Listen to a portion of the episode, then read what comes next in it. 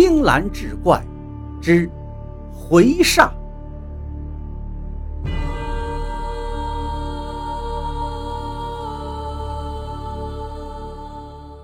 话说唐朝时有个人叫彭虎子，身体彪悍，空武有力，不信鬼神。有一日，他母亲去世了，村里的巫婆告诉他说，七日后亡人回煞，届时有省神引路归家，是见人就杀，所以你的家中不能留人，都要出去躲避。彭虎子自然是不信认为这都是无稽之谈。对巫婆的劝告非常不屑，一晃就过了七天。当天夜里，彭虎子的家人都躲出去了，唯独他不听劝告，偏偏要守在家里。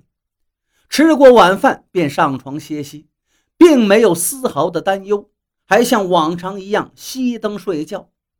前半夜倒是平安无事，睡得香甜。然而到了后半夜，他忽然被一阵吱嘎的声音惊醒，是院门被人推开了。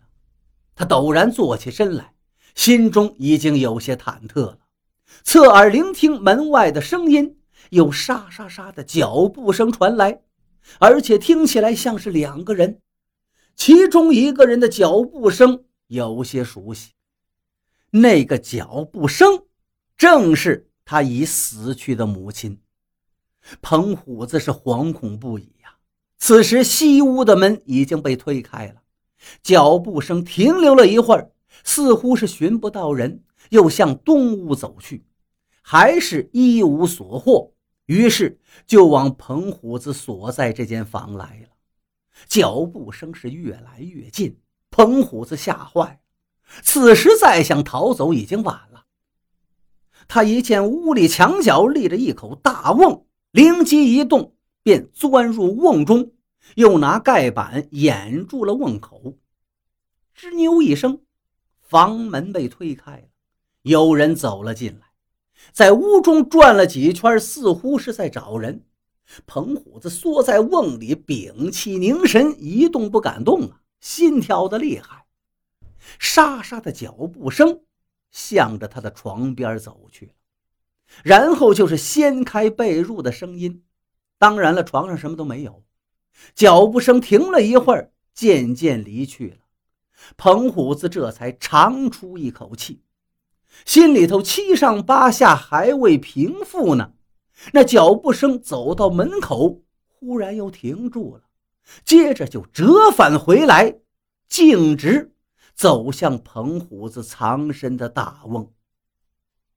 彭虎子顿时被吓得是魂飞魄散，这脚步声很是轻柔，然而在他听来却如同像催命鼓一般。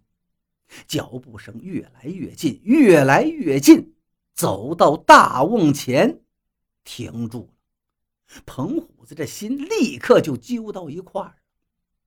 大瓮上的盖板只要轻轻的一揭开，它就会暴露无遗。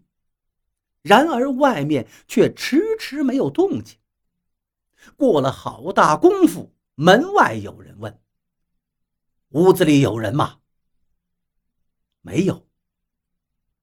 站在大瓮旁边的人答道：“那是彭虎子他妈妈的声音，那声音一如既往的温柔慈爱。”既然没人，那我们就走吧。看来他们早有防备了。